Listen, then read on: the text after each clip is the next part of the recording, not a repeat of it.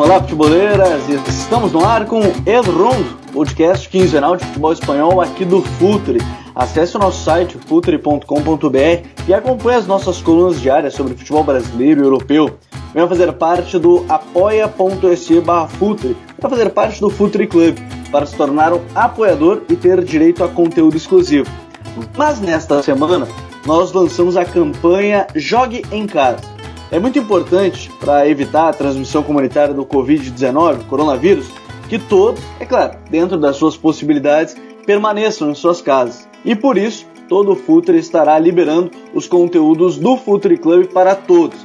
Ainda durante as semanas lançaremos dicas futeboleiras e mais promoções do Pro Evolution Soccer, o PES, durante a semana. Então, fiquem atentos. Neste episódio do Rondo número 7, já temos mais uma vez a parceria Vinícius Dutra. Dali Vini, tudo certo? Fala Gabriel, tudo bem? Dali Vini. E também está aqui com a gente Bruna Mendes, mais uma vez, tudo bem, Bruna? Tudo jóia, oi Vini, oi Gabriel, oi galera que estão vindo. Tudo certo. Mais Bom, ou menos, né? Dentro do possível. É... E no último episódio, a gente entrevistou o Albert Castelló, representante da La Liga aqui no Brasil, para falar sobre as novas tecnologias, Big Data e muito mais. Se você não ouviu, já prepara o seu feed para ouvir na sequência, o episódio número 6. Hoje um episódio é um pouco diferente. Há 15 dias, a gente não imaginava que a gente estaria acompanhando uma pandemia tomar conta do mundo. É, quando a gente conversava com o Albert, a gente já falava de futuro, de transmissões e tudo mais. Mas a Liga, assim como a final da Copa do Rei e diversos campeonatos organizados pela Federação Espanhola de Futebol, foram adiados por pelo menos 15 dias. O período ainda não está totalmente definido, é, tudo depende da diminuição de casos. Estima-se hoje, quando a gente grava esse podcast no dia 16 de março de 2020, sejam mais de 8 mil casos de coronavírus na Espanha e números próximos aí às 300 mortes devido ao contágio do vírus.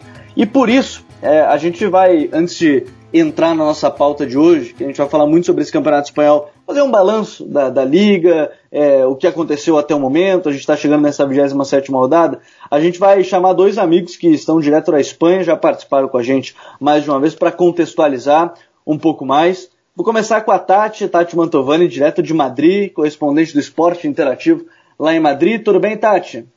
Olá, Gabriel, Vinícius, Bruna, tudo bem com vocês?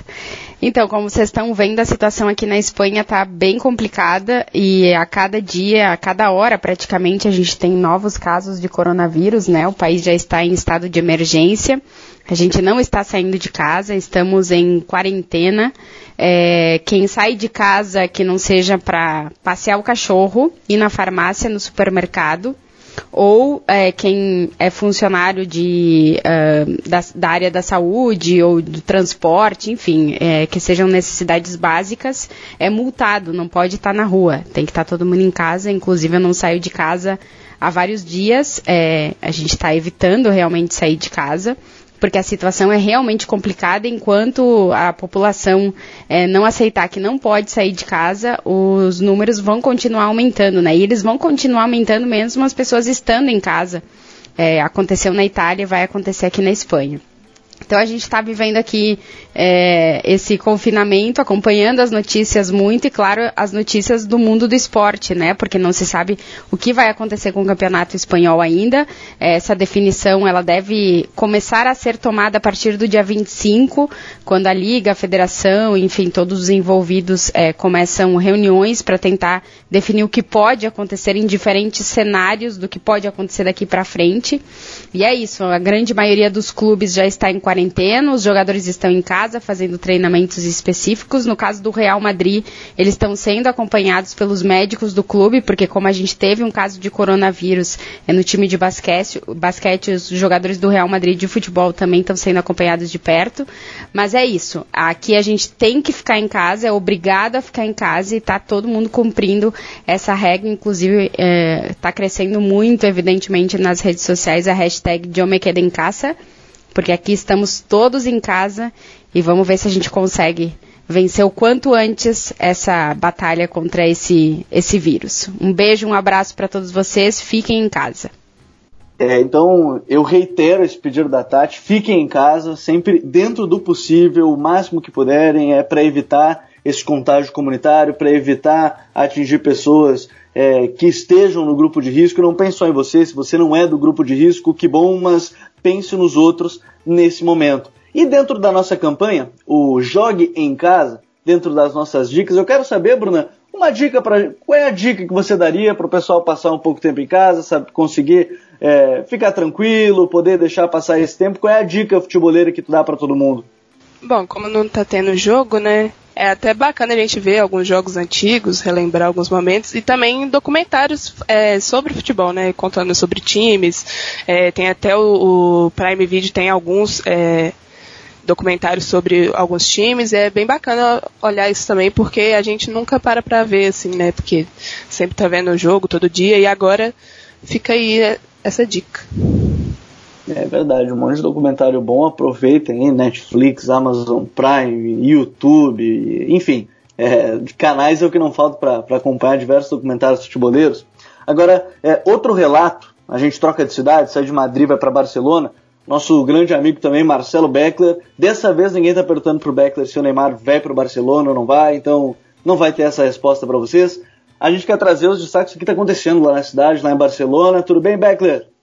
Fala Gabriel, fala pessoal do Future. É, pois é, os dias aqui são estranhos. Eu estou há cinco anos em Barcelona, passei por atentado terrorista e, e outras coisas por aqui e não tinha visto nada como a gente está tá vivendo agora, né? Está tudo absolutamente fechado, é uma cidade fantasma Barcelona. É, só são permitidos estarem abertos supermercados e farmácias, não tem nenhum tipo de comércio aberto por aqui e a cidade está completamente parada, a não ser os trabalhadores que não conseguiram trabalhar desde casa e que as empresas, as poucas que se mantiveram abertas, que se locomovem pelas ruas.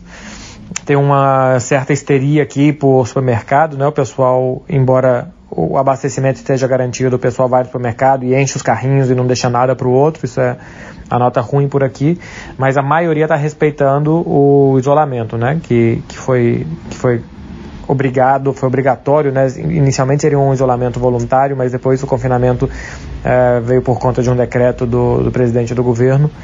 E a polícia, inclusive, está na rua e ela pode multar pessoas que estejam na rua sem nenhuma justificativa. Enfim, são, é um período de exceção por aqui. Dizem que vai durar mais do que 15 dias. A Espanha ainda está tendo quase 2 mil casos registrados a cada dia. E ainda acho que poderia tomar mais medidas. A gente ainda tem metrôs com alguma aglomeração porque tem menos trem circulando, é, não tem controle nas pessoas que chegam e saem do país nos aeroportos. Ainda acho que poderia ter um pouco, um pouco mais de zelo nesse sentido. Uh, o coronavírus, o Covid-19, foi, foi, sub, foi subestimado por todos aqui, a gente pode dizer assim. Né? Há poucos dias eu fui no Camp Nou em um jogo do Barcelona contra a Real Sociedad com 77 mil pessoas no estádio. Até quinta-feira passada aqui estava tudo funcionando normalmente. É, e as pessoas, eu incluído, subestimavam que esse, que esse vírus chegaria com tanta força e que se espalharia tanto aqui. A gente sabe que a taxa de mortalidade, principalmente dos mais velhos, e que as pessoas saudáveis eh, circulavam pelas ruas sem ter contato com essas pessoas, não imaginavam que elas poderiam contaminar tanto essas pessoas. Enfim, foi, foi subestimado por todos e a gente espera que, que no Brasil não caiam no mesmo erro que caímos aqui. Então por isso a gente reitera mais uma vez, todos permaneçam em casa dentro do possível. Vini, o que, que é o passatempo do futeboleiro para ficar em casa, tranquilo? Qual é a tua dica? É, embarcando no que a Bruna falou, eu acho que eu tenho uma dica que inclusive até conversa muito com o próprio futebol espanhol, que é um, que é um documentário, né, uma série que tem na, na Amazon Prime, que se chama Six Dreams, né? Seis Sonhos, e que é bem interessante, né? São, são seis episódios, cada cada episódio acaba focando um pouco mais ou, ou, ou, um pouco mais em algum, em algum personagem e até são personagens bem, bem conhecidos da La Liga, como o Iñaki Williams, o, o Saul, né, também tem a, a presidente do, do Eibar. Então acho que é, é bem interessante, é, fica uma dica bem interessante nesse período de ato futebol europeu e, e, da, e da La Liga também. É, é verdade. O, o, Six Dreams é muito bom. Tem a história do, do Eduardo Berizzo, técnico da equipe do. No, naquele momento era técnico do Sevilha, né? Enfim, é, tantas histórias dentro, dentro do Six Dreams é, é, muito legal. Então também fecho com essa dica do Vini. A minha dica vai para alguns podcasts da casa que a gente lançou nas últimas semanas.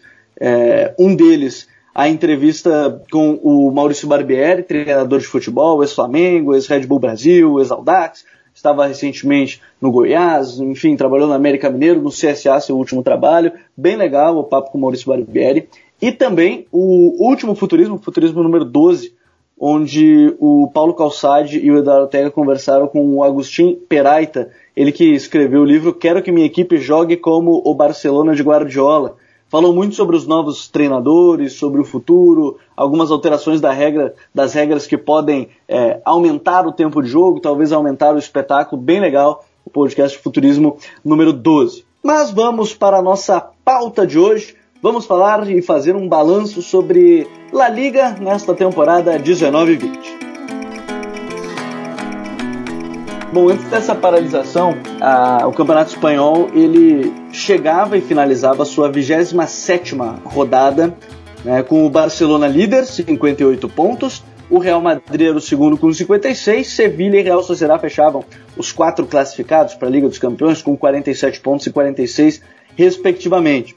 O Getafe era o quinto com 46 pontos, o Atlético de Madrid e isso aqui vai valer quase um episódio, a eliminação em cima do Liverpool, onde Vinícius Dutra e eu estávamos completamente loucos. Ele mandou mensagem porque ele viu o jogo depois, ele estava bem empolgado com a classificação do Atlético de Madrid. É o sexto colocado, 45 pontos. Lá embaixo, Mallorca, Leganês e Espanhol, que segue na lanterna da competição, segue lutando para fugir do rebaixamento. Eu quero começar com vocês, é, Vini e, e Bruna, para vocês até o momento, essa 27 rodada qual é o grande destaque dessa liga? Ela tem algum destaque, é, um clube que chamou mais atenção de vocês? Um jogador que chamou mais atenção? Vamos começar pelos clubes. É, qual clube chamou mais atenção sua, Bruna?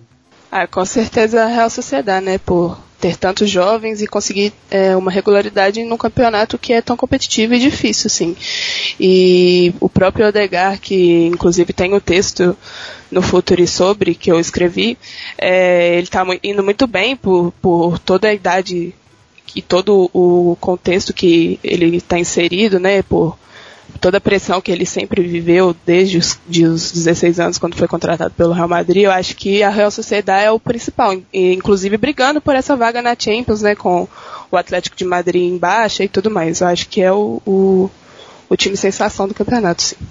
É, a Real Sociedade vem chamando atenção as, a, é, por suas atuações finalista né, da Liga, junto com o Atlético Bilbao, afinal ainda não sabe qual será o dia mas grande clássico básico que a gente terá nessa decisão. Eu coloco nessa lista o Getafe, é, do nosso atacante Daverson, que chegou na metade da temporada, é verdade, mas já melhorou bastante a equipe. Hoje, quinto colocado, né, brigando mais uma vez por uma vaga na Liga Europa, brigando por uma vaga na Liga dos Campeões. Né, a, a verdade é que está um, uma vitória atrás da Real Sociedade, porque em número de pontos é a mesma situação, são 14 contra 13 em número de vitórias, mas o Getafe por não ser um jogo tradicional, entre aspas, ou mais atrativo para muitos, um jogo bonito, é, me chama atenção muito, e mais uma vez, a competitividade de Pep Bordalás é, levando a sua equipe para esse quinto lugar até o momento nessa 27 rodada.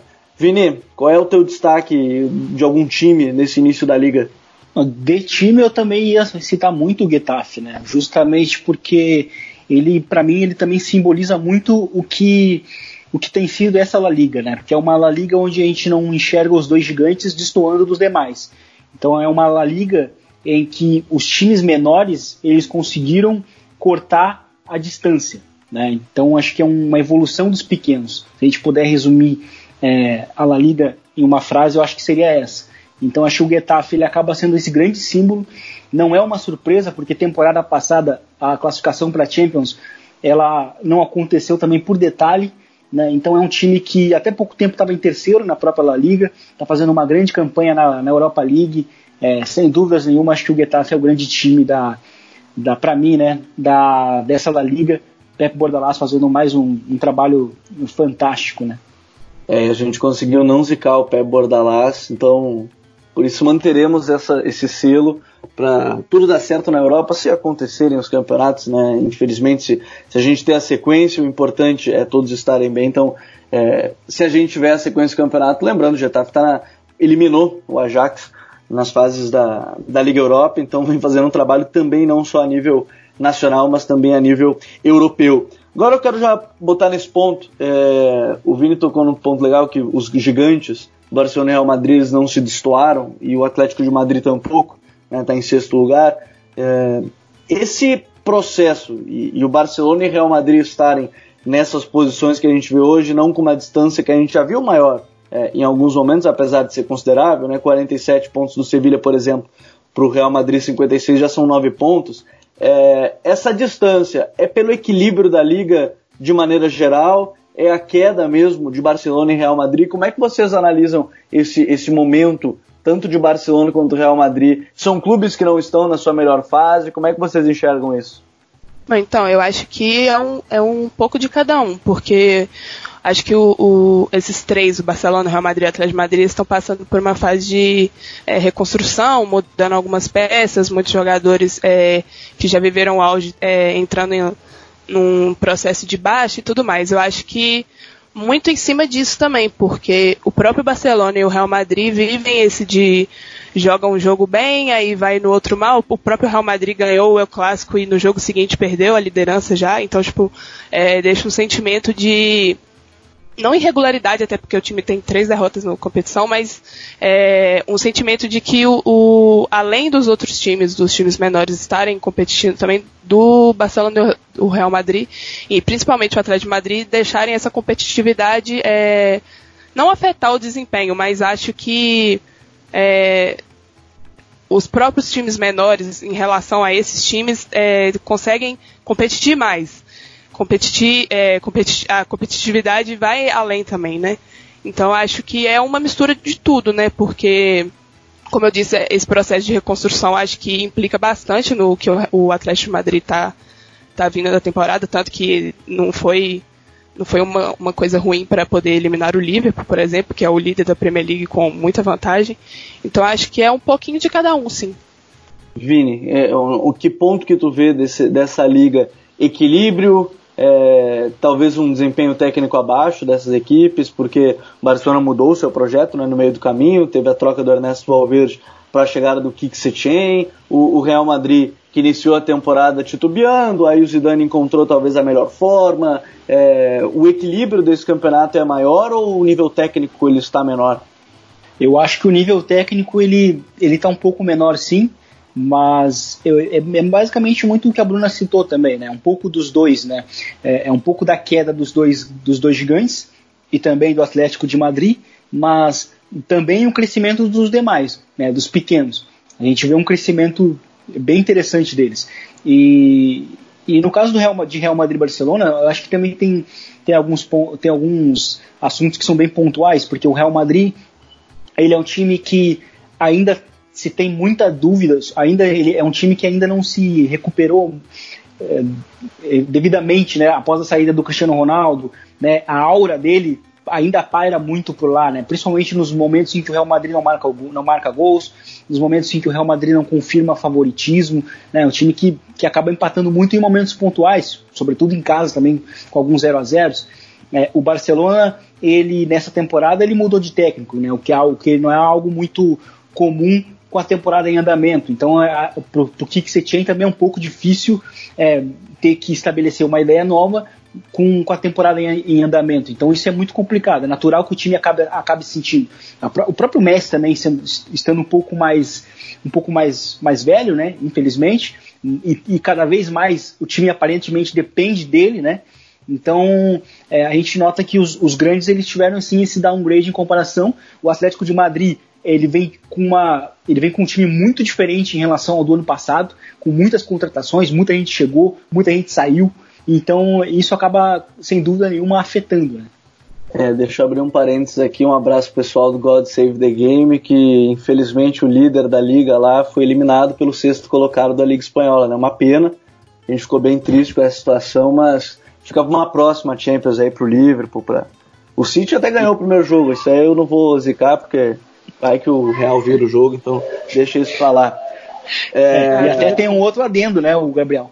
Tem um outro adendo, porque nos últimos anos, de fato, nos últimos dois anos, a gente notou uma, uma certa queda né, de, de desempenho dos espanhóis na Europa.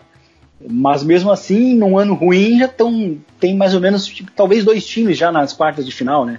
Como o Barcelona, que talvez confirme, é, o, confirme o resultado na volta contra o, contra o, o, o Napoli, e o Atlético de Madrid, que de, de, fato não vinha fazendo uma grande temporada, mas conseguiu eliminar o Liverpool, né?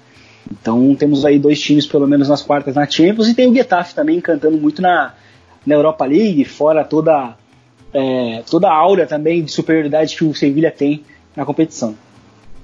Sabe que o Getafe não, não tá agradando muito, tanto que se colocou no vestiário a frase do Frank de Jong, né, dizendo que era uma equipe que não atraía os seus torcedores e tudo mais. Imagina os torcedores iam ficar felizes com o time ganhando do Ajax nos dois jogos. É, enfim, é, são gostos de futebol. O Frank certamente ficou também mordido que o Getafe eliminou sua antiga equipe, que era o Ajax.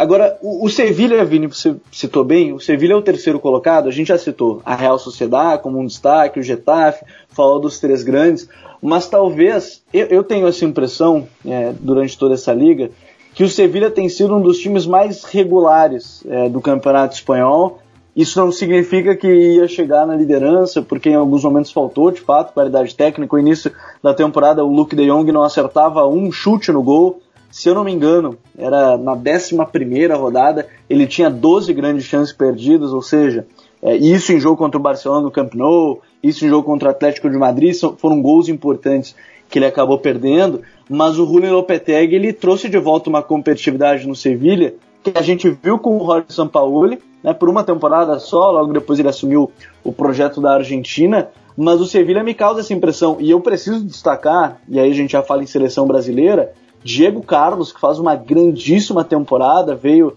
é, do futebol francês em baixa, o Monte fez uma grande contratação ali, fez uma baita dupla, Diego Carlos e, e o Condé, trouxe o Reguijon, é, foram muitas contratações no Sevilha, mas talvez seja uma das equipes mais regulares nesse momento na Espanha também, né? Exatamente. E eu diria que, inclusive, antes da parada por conta do coronavírus, o Sevilha ele não, ele não vinha jogando o, o melhor futebol. Teve em outros momentos da própria temporada que o Sevilha é, vinha jogando melhor.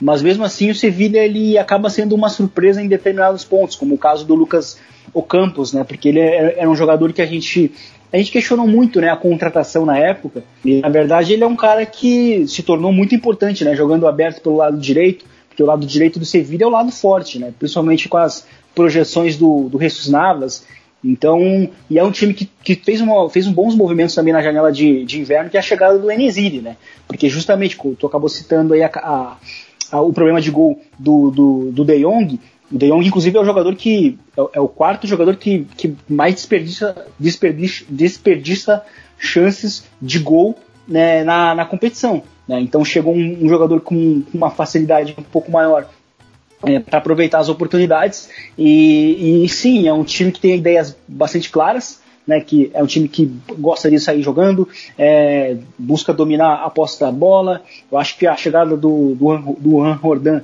também acabou tirando todo aquele peso é, em protagonismo na, na, circulação ofensiva do Ever Banega. Então acho que o time foi, foi ele acabou surpreendendo muito as, as expectativas. Inclusive chegou até a ser líder, né?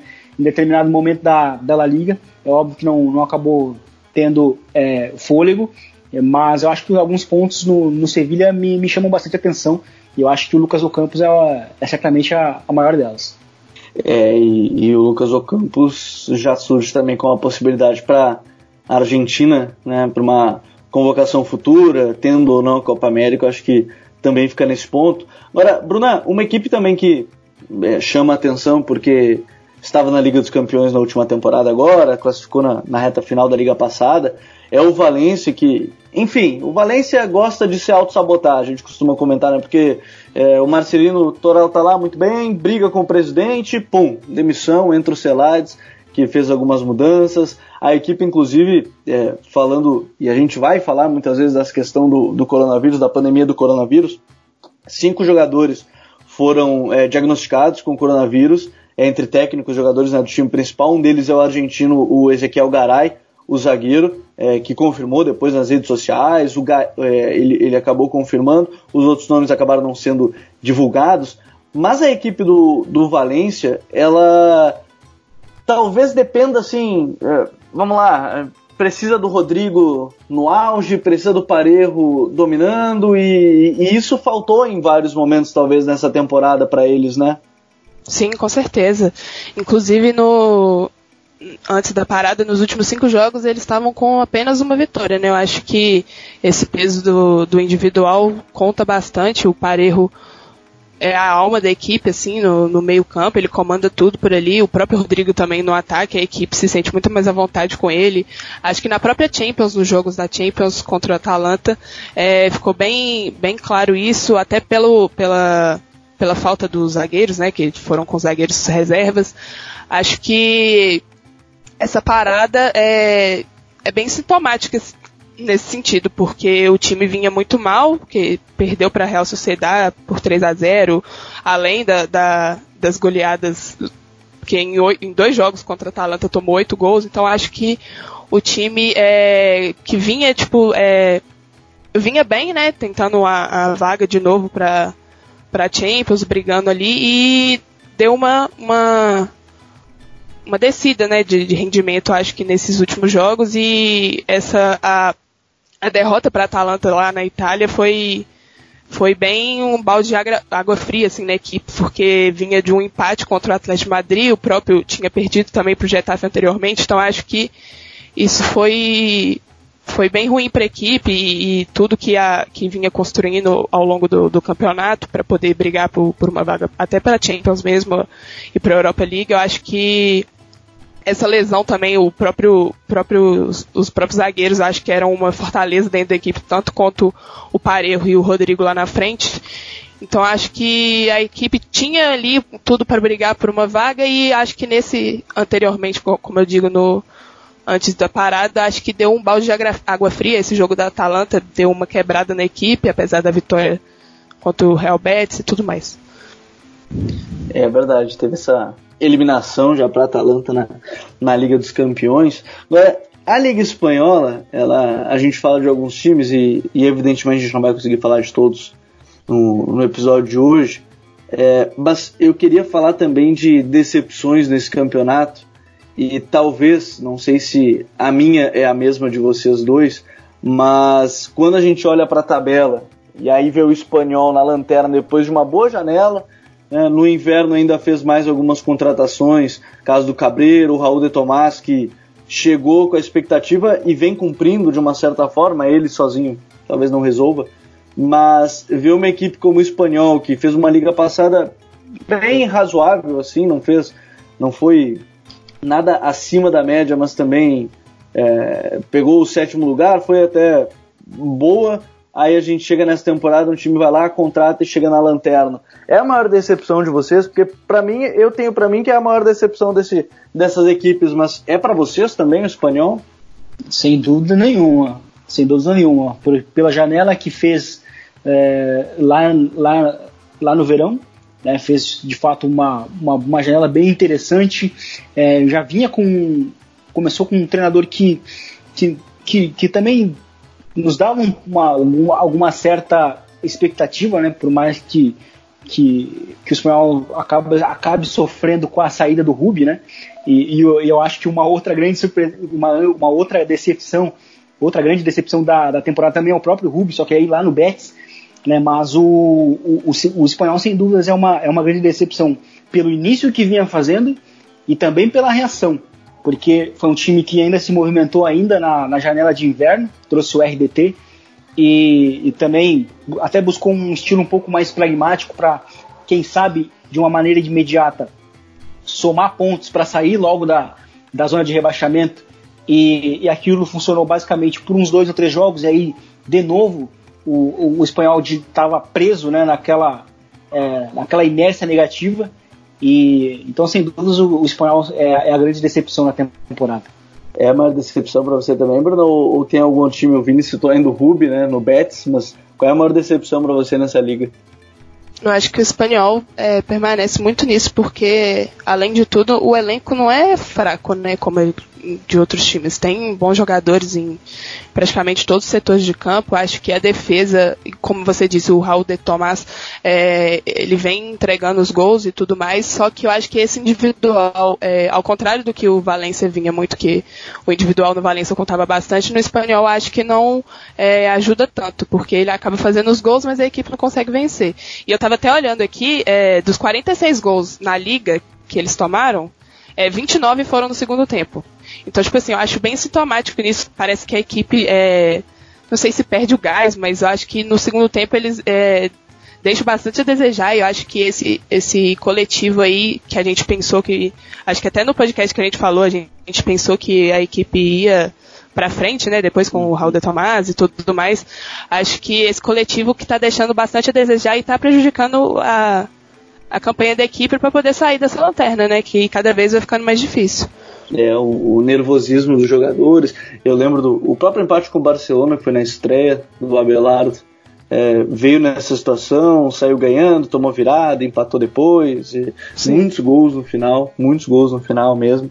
É, e a gente vai acompanhar agora. Será que vai ser possível? Hoje são seis pontos de diferença para o Celta de Vigo, que é o 17, o primeiro time fora da zona de rebaixamento. Lembrando que o Campeonato Espanhol são três rebaixados, né, não quatro, como Campeonato Brasileiro e, e outras competições. Seguindo adiante é, nessa liga, eu quero saber de vocês também até o momento quem é o melhor jogador da liga para vocês. Eu, eu acho que nem todos vamos concordar nessa. Eu acho que essa é a mais em aberto no momento, quem é o MVP da, da Liga 19-20 até a 27 rodada. É, eu vou mudar um pouquinho de sair de Messi e tudo mais. Eu vou colocar o, o Odegar, mano, porque ele tá sendo uma. Não tipo o MVP, mas acho que é a grande surpresa, assim. É, por tudo que ele vem fazendo, pela regularidade que ele tem, tipo, em todos os jogos você vê que ele é, contribui o máximo que ele pode e por toda a campanha também, além da liga na Copa do, do Rei, tudo que ele vem fazendo pela sociedade, acho bem sintomático. Acho que se a classificação é, dependendo de como vai voltar depois da, da quarentena e tudo mais, é, se a classificação para a Champions League vier, vai, sim, vai ser muito em cima dele. E eu vou colocar ele aí como só para fugir de Messi, Benzema e etc. É uma boa, né, cara. É uma boa mesmo. Você vai fazendo um grande campeonato, uma grande é, temporada. Na sou verdade, do né? Tá com saudade já dele para voltar de uma vez? Porra. Vini, eu sei que você tá com saudade também do Odegar para jogar já nesse time do Real. Quem é o melhor jogador da liga até agora? É, para mim também é o, é o Odegar. E ele também, também seria um jogador que, que passa por uma volta por cima, né? Apesar de ser muito jovem. É curioso a gente. Porque eu já vi muita gente já citando ele como um flop, sendo que o cara tem 21 anos, né? E eu acho muito curioso isso, mas é, ocorre muito na, na Premier League, né, esse tipo de, de leitura rápida. Eu lembro que aquele o Armstrong, que surgiu no, no, Newcastle, foi um jogador que saiu, surgiu no Newcastle muito novo e, e com 19 anos ele já era taxado como flop. Mas voltando aqui para o Campeonato Espanhol, o, o Odegaard é um cara que passou por um processo importante porque ele, ele, ele já surgiu com uma antipatia de muita gente, né? Quando ele, quando ele estreou pelo Real Madrid, sendo muito novo, jogador mais jovem a estrear com a camisa do Real Madrid, eu acho que isso acaba despertando uma certa antipatia, que é, que é o que a gente acaba vendo até com o próprio Vinícius Júnior, e que é algo muito gratuito, inclusive, porque ele não fez nada, ele simplesmente tem talento que, que, que chamou a atenção do clube.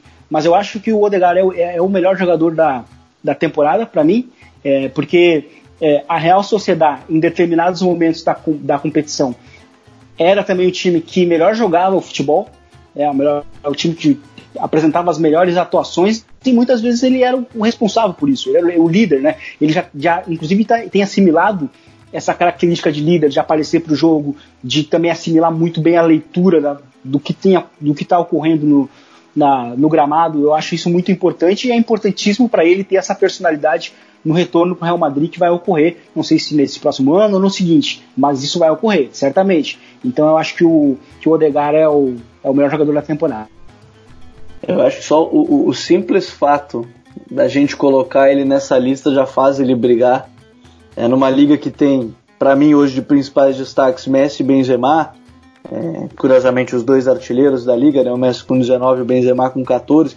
A gente colocar o Odegar aqui E, e talvez se a gente fosse olhar, for olhar os números friamente do Odegar, talvez ele não esteja nem entre os líderes de assistência da competição, mas o quanto ele entrega, né, e aí não, é, ah, deu 20 assistências na temporada, deu 15 assistências na temporada, é, o quanto ele entrega para essa Real Sociedade, acho que já faz ele, ele no mínimo, no mínimo, estar, é, como, estar como o melhor, talvez não ser o melhor, enfim, dessa liga, mas eu acho que o Odegar, ele é o, ele é o cara que merece mesmo esse posto, acho que é, até a 27 rodada vai saber se teremos nas próximas rodadas, também nas próximas 11 rodadas, para o término desse campeonato, é, quem ainda pode se destacar ou não, porque o Messi vem numa temporada onde é, ele sofre e talvez a mudança de estilo do Barcelona ainda não esteja assimilada por todo mundo. Ele é um jogador que está cada vez mais recuando no campo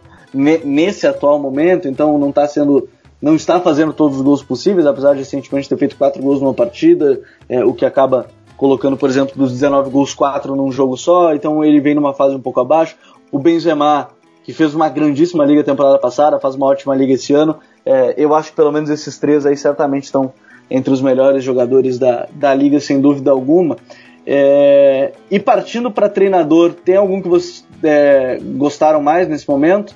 É, eu vou colocar o, o Imanol, né, o Aguacil, Aguacil Imanol, né, técnico da, da Real Sociedade, acho que da mesma hora que ele chega na liderança, é, na final, final da Copa do Rei, eu acho que chegar nesse quarto lugar com, com essa equipe da será tão jovem, tão jovem, e acho que merece um, um asterisco daqui, um abraço para Abel Rojas, cara do Ecos del Balão, para quem acompanha o Futre há bastante tempo, sabe que a gente indica o Ecos del Balão há muito tempo. E o Abel, ele era um dos analistas do Ecos e ele se transformou num dos analistas do Centro de Análise da Real Sociedade há duas temporadas e, e pelo jeito o trabalho vem colhendo frutos com os jovens que eles vêm contratando. É, então acho que merece essa menção aí o, o Abel Rojas, do antigo Ecos del Balão, que ainda existe, vocês podem procurar nas redes sociais, o Ecos del Balão. É, quem é o treinador de destaque para ti atualmente, Vini? Ah, para mim, para mim é o Pepe Bordalás. Eu sou um cara que sou, sou um grande fã dele.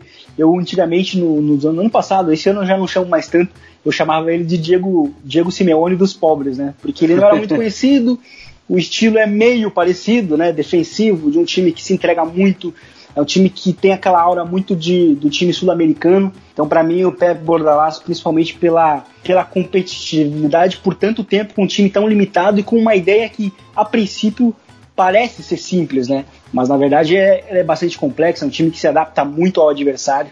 Então, para mim, é o Pep Bordalás. Não vale citar o Zidane, Bruno. Quem é o melhor técnico da liga nesse momento? Nossa, mas nem passou pela minha cabeça. mas, é, como o Vini disse, também acho que é o Bordalás.